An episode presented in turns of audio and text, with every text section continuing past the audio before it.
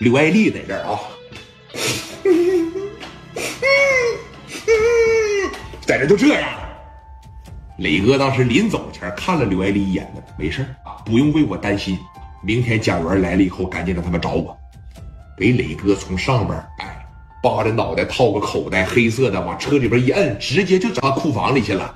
他这个锦绣大地，他自个儿有个库房，他做的有海鲜的生意吗？就这里边就贼了。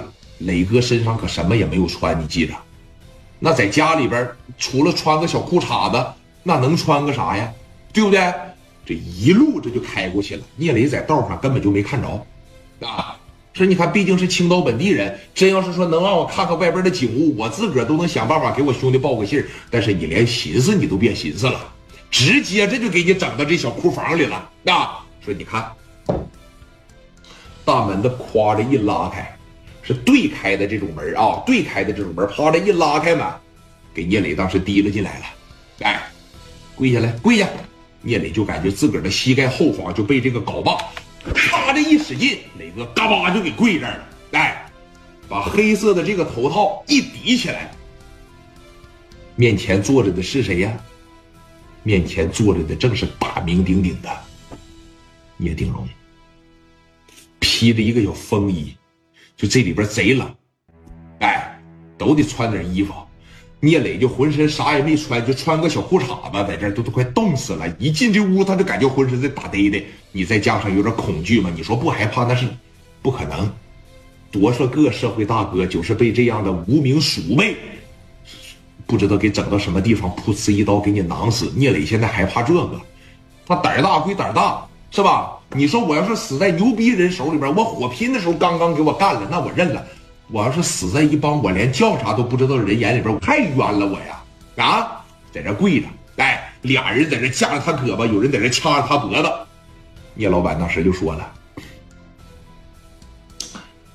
把这个胶带给我缠下来，我跟他说两句话。拿个小剪刀，咔哧咔哧咔哧咔哧咔哧，这给绞下来。”磊哥当时能说话，这嘴这一块都被勒红了。聂鼎荣瞅着他，认识我吧？认不认识我？聂鼎荣，哼，挺聪明啊。知道找你来干啥吗？知道。我乐意跟聪明人打交道。啊，问你几个问题，如实的回答我，好吗？你问，我的公司是不是你砸的呀？是，有种，你比我想象的要勇敢。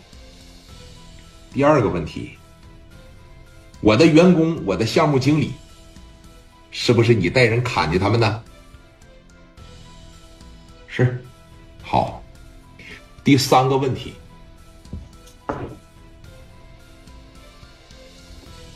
我这个照片是怎么回事啊？啊，砸我的公司，砍我的员工也就算了，咒我吗？恨我不死啊！亏你们还是走江湖混社会的，连这点规矩都不懂啊！我的全家福给我烧了一半，什么意思？说话！我不知道，你不知道，行，啊。那我就帮你回忆回忆。聂老板当时坐着凳子往后边这一撤，打这一说打，